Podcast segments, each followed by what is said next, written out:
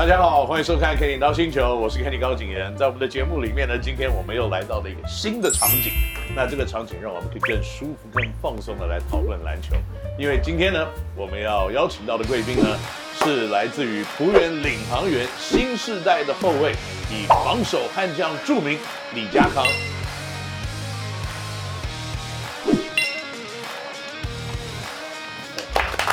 Kenny 哥，李家康你好。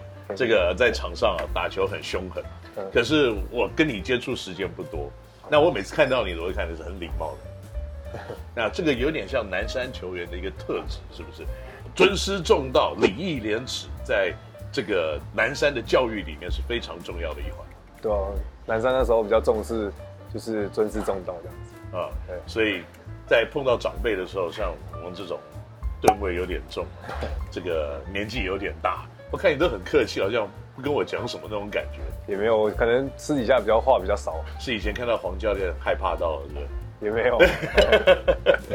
嘉康，你进入这个职业篮球，就是当时的 SBL 的时候，跟大家的路径有一点点不一样。高中一毕业就加入了选秀，嗯，那当时是什么样子的一个情景，让你做这样子的一个决定？因为你也知道嘛，亚洲。的这个家长很少会说啊，你不用念大学了，你就直接打篮球就好，很少这样子。那你当时是什么样子一个机缘，让你可以做这样子的决定？对，那时候其实大家都是高中毕业，可能想要出国打篮球，那时候的契机。然后可能那时候我的想法是说，呃，我想要做的跟别人比较不一样的选择，然后可能就想要提早投入职篮这样子选秀，然后尝试一样不不一样的道路，然后让其他球员，可能年轻的球员学弟有。更好的选择之类的，才才会去投入选秀。嗯，我还记得那几年在南山的成绩，应该在 HBL 里面基本上都是前三名的一个战绩嘛，对不对？对。对，那连续几年，我相信对你自己跟同时期的竞争的球员有一定的竞争上面的信心。嗯、那会后来为什么在选秀结束以后，你又回到大学里面再磨练？嗯，可能那时候。可能还是有跟教练沟通，然后跟大学教练沟通，想说我可能在大学再磨个几年，然后再出来职篮打，可能会比较适合这样子。以自己打篮球的这个时间点来看，就说你在高中的时候，可能你一年级，你碰到三年级的学长，会觉得哇，好壮好强。那然后你到了大学，你一年级碰到三年级的学长，你可能也会哇，好壮好强。嗯，那现在已经在职篮是三年了，嗯，在霹雳。你在这三年的学习是有同样这种感觉吗？嗯，我觉得是还好，因为我觉得那时候在大学的时候做身体重量做的比较足，所以觉得上来职业队的时候衔衔接上比较没有那么的大这样子。所以在国体大重训是很重要的一环。对，那时候比较注重于重量训练跟身体素质。我们看一看啊，在这三年的霹雳的成绩，在第一年你上场时间大概在十七分钟左右。嗯。去年呢，大概在二十一分钟左右。对，今年跳到二十九分钟。嗯，那可是你的数据也是从三分五分，现在掉到七点六、七点七，差不多。嗯，所以每年这样子一个成长的幅度，你你自己有什么样子的感觉是？哎，我好像真的是每一年都有某方面的地方有进步吗？应该是说我每一年在休赛季的时候都都会做调整，就可能我今年的表现，然后会去跟技术教练、跟战术分析师做分析，说我今年。赛季欠缺了什么，跟需要补足一些什么东西，然后可能会在休赛季做补强，然后在下一季为下一季的球赛做准备。嗯，所以你觉得你今年暑假做的补强的动作，在比赛当中是很有效的在使用？对，那时候休赛季也可能就是身体素质，可能就是增肌减脂，然后还有一些投篮的稳定度，跟还有一些什么跟中锋搭配的防守的解读。然后多做这些加强，然后可能就是在这一季表现出来，哎，觉得这些的方式是正确的方式，所以就继续朝这些方式前进这样子。对，那你现在在第三年的时间啊，你的总教练 Carminos 也是第二年了。对，你对 Carmenos 教练在这两年对你的成长、对你的使用，还有对他教导这个篮球队带领的方向有什么样子的看法？他是什么样子的一个教练？你觉得这个球队是否有？明显的往上升的一个状况，我觉得他算是一个公私分明、蛮明确的教练，然后他也是很会关心球员私底下的心情跟球场上的心情，都会做一些调整，然后也会鼓励我们。对，所以我觉得教练就是蛮算是我的伯乐吧。对啊。对啊，博德也要签那种。那如果你把他跟这个这个本土的教练来做比较好，嗯，我们随便找一个教练，你过去的教练啊，桑茂森，你如果拿桑茂森跟 Carminos 来比较，嗯，在各方面来看，你会怎么样形容这两个教练？小心一点啊，桑茂森看我们节目，Carminos 没关系啊，因为他听不懂台湾话，听不懂国语。但讲实话，其实我觉得三哥跟卡总的模式其实差不多，因为其实三哥也算是一个很很开明的教练，然后也是蛮注重一些球员的心情而做调整，然后卡总也是就是蛮蛮开明的，我觉得这两个教练都蛮开明的，就是比较会去了解球员的特色，还有去感觉到他们的想法是什么嘛，对，然后来带他们的心，对不对？对，然后慢慢慢慢起来，对。OK，桑茂森算你过关一次，这个江康没有说你坏话啊。那现在呢，你终于在湖园慢慢的可以站到先发的位置。嗯，那这个位置其实，在霹雳里面是非常有竞争性。嗯，就说因为慢慢你会看到杨将的占的攻击的比例是越来越大。嗯，那本土球员发挥的空间就相对的越来越被压缩。那你现在的心情跟你。这个职来一年的时候，就是你自己打这个霹雳一年的时候，有什么样子一个差别吗？你会觉得哇，苦尽甘来，还是觉得啊，原来就是自然发生了？嗯，就像 Kenny 哥讲的，可能就是苦尽甘来吧。觉得一开始就可能会先从板凳出发，然后到现在的可能会稳定的在先发这个位置上，就是只要做正确方式跟做对的事情，然后就是一路慢慢的进步的时候，都会看到成果。嗯，我的想法是这样子。嗯，Carminos 教练今年有说，我们的球员是有点过多。去年了，嗯、我们球员过多了一点，所以太多球员的时候，你可能连团练都练不到，嗯、是这样子啊？对。那是不是这样子有影响到去年你打球的一个心情？心情都会影响。那时候其实就是蛮蛮失落的，对吧、啊？就想说怎么会这样子？但是还是赶快尽快的调整自己的心态，然后一样每天的练习。然后觉得不努力过一天也是一天，然后努力过一天也是一天，然后觉得不管怎样都还是练到练到自己，所以就是还是很努力的去练习每一天。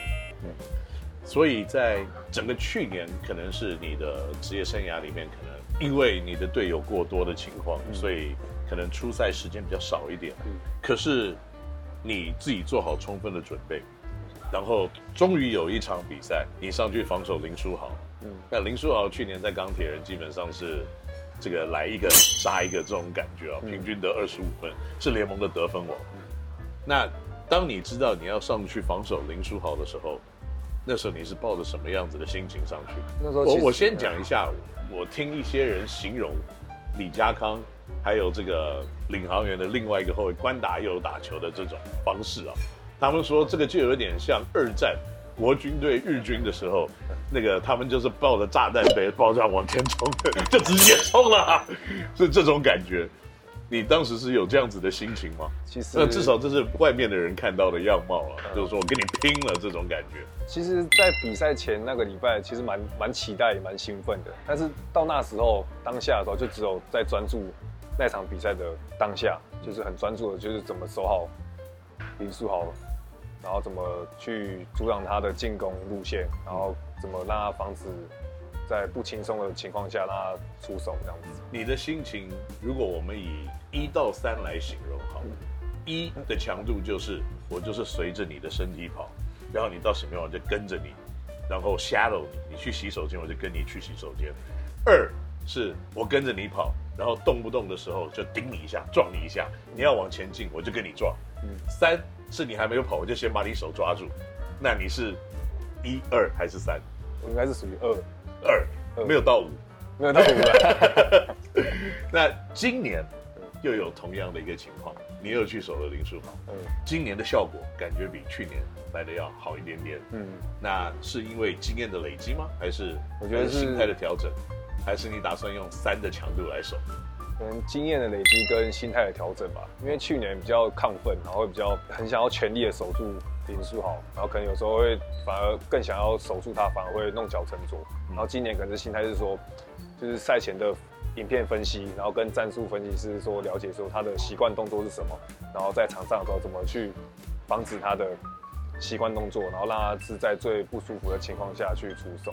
然后今年是我以比较平静的心态去面对他的进攻模式，这样。所以感觉起来去年是有很多的这种外国人讲 nervous energy，就是很那种紧张的这种能源。对。所以有的时候你会去过度的反应很多事情。对。那今年你就很沉稳了，嗯，你就可以很平稳的在判断他在做什么，然后直接身体对抗。对。那你知道他在比赛后有说你进步很多，你有听到这个消息吗？有。那你听到消息的心里是什么？就放鞭炮，今年很开心，啊，对啊？就笑得很开心，然后觉得就是其实有被认可，说这个防守就是被认可之后，其实心里就是算一个给我很大一个鼓励，对啊？然后也算是一个认可。对，而且我觉得一个职业的球员啊，其实特别是现在的职业球员。在球季、非球季休息时所做的努力越来越职业化。嗯，你可以跟我们形容一下，你一天在练球的时候，可能要花费多少的时间在你的工作上面？那大概在做什么样子的事情？通常我都是在训练完之后，自己额外的时间做一些投篮的训练跟一些身体训练，然后都会都会去找一些我们体能教练额外的时间去他他的那个运动中心，然后找他。训练，然后可能还有一些技术教练的场外的场地，然后做一些投篮跟切入的训练这样子。那有做恢复的动作吗？恢复会，就是可能是训练完，然后做一些冰敷，然后还有我们有合作那个放松的机器，然后做一些放松。所以一个职业球员可能在画面上看到一场比赛打两个半小时，可是实际上在后面的要付出的时间是远远超过这个。对，除了训练，然后可能。看影片，然后可能还要跟教练讨论，然后再做身体的恢复。一天大概花五六个小时，差不多吧？可能不止哦，就是有点八个小时这种味道。现在你以去年的防守的强度跟能力，跟今年的防守的强度跟能力，碰到林书豪这几场比赛，你认为你给你自己是打几分的分数？去年跟今年比较强。去年的话，我觉得差不多只有六十左右，在及格边缘。然后今年的话，我觉得我自己有八十五，嗯，八十五分左右。因为在去年，其实领航员碰到林书豪，其实书豪也常常有这种二十五、三十分左右的表现。嗯，今年好像碰到领航员，这个分数就没有这么的，看起来是没有这种往直接爆炸这种味道了。嗯。因为可能是在我今年的非赛季的时间，因为我去特别加强我的身体素质，然后跟一些增肌减脂的状态下，还有体能的状态，然后我觉得今年的在一些体能状态就是维持的蛮蛮好的，所以可能在场上的强度我都觉得一直在维持在高峰状态。如果是以今年这样子来看的话，怎么去定位你自己在场上的这个角色？现在很多人都觉得说啊，你我的防守很强大，然后你就是林书豪的上，你是盯林书豪，守林书豪守出的名气。那可是你在碰到别的球队的对手的时候，可能不是每个队都有一个林书豪，嗯，所以你会怎么定位你在场上的角色？应该说，我会定义说，我在这个球场在场上的时候，可能球队需要我去扮演什么角色，然后我就会去做好教练需要我去扮演的角色。可能我今天这场没有像书豪或杰哥这种爆发爆发性很好的得分，可能就会需要我去有在进攻上面有所贡献的时候，可能就会在进攻端为球队贡献。然后可能像有苏豪或者是杰哥这种爆发性得分很高的时候，可能需要我去防守，然后带动球队的。进攻的话，这也是我需要去防守的这样子。大家要知道一件事啊，每个人都是体能都是有一定的这个最顶的这种状况。那如果你在防守的时候，你花了百分之九十你的体力，在攻击你只要百分之十，那个落差就很明显。你觉得你在攻击跟防守两端会有这样子的情况？会，就是可能有时候防守很用力的时候，突然觉得进攻会有点使不上力这样子的感觉。我之前有一个前辈啊，叫做这个陈日新教练，他也是中华队当时顶级的后卫啊。他常跟我讲，小高，防守啊花太多力，攻击看起来就没力啊。嗯，我觉得这个是一个非常好的建议，在这个地方也跟你分享。不过最后一个问题我要问你，在今天这个在霹雳里面，你觉得除了林书豪以外，你认为最难防守的五个人是哪五个人？我觉得林书豪吧，还有杰哥，林志杰啊，嗯，然后在我觉得曼尼高也蛮难守，OK，然后啊杨将不算了，杨将不算，杨将，那可能敏敏哥。啊，OK，啊，现阶段我是觉得只有这三个，我觉得来说比较难守的。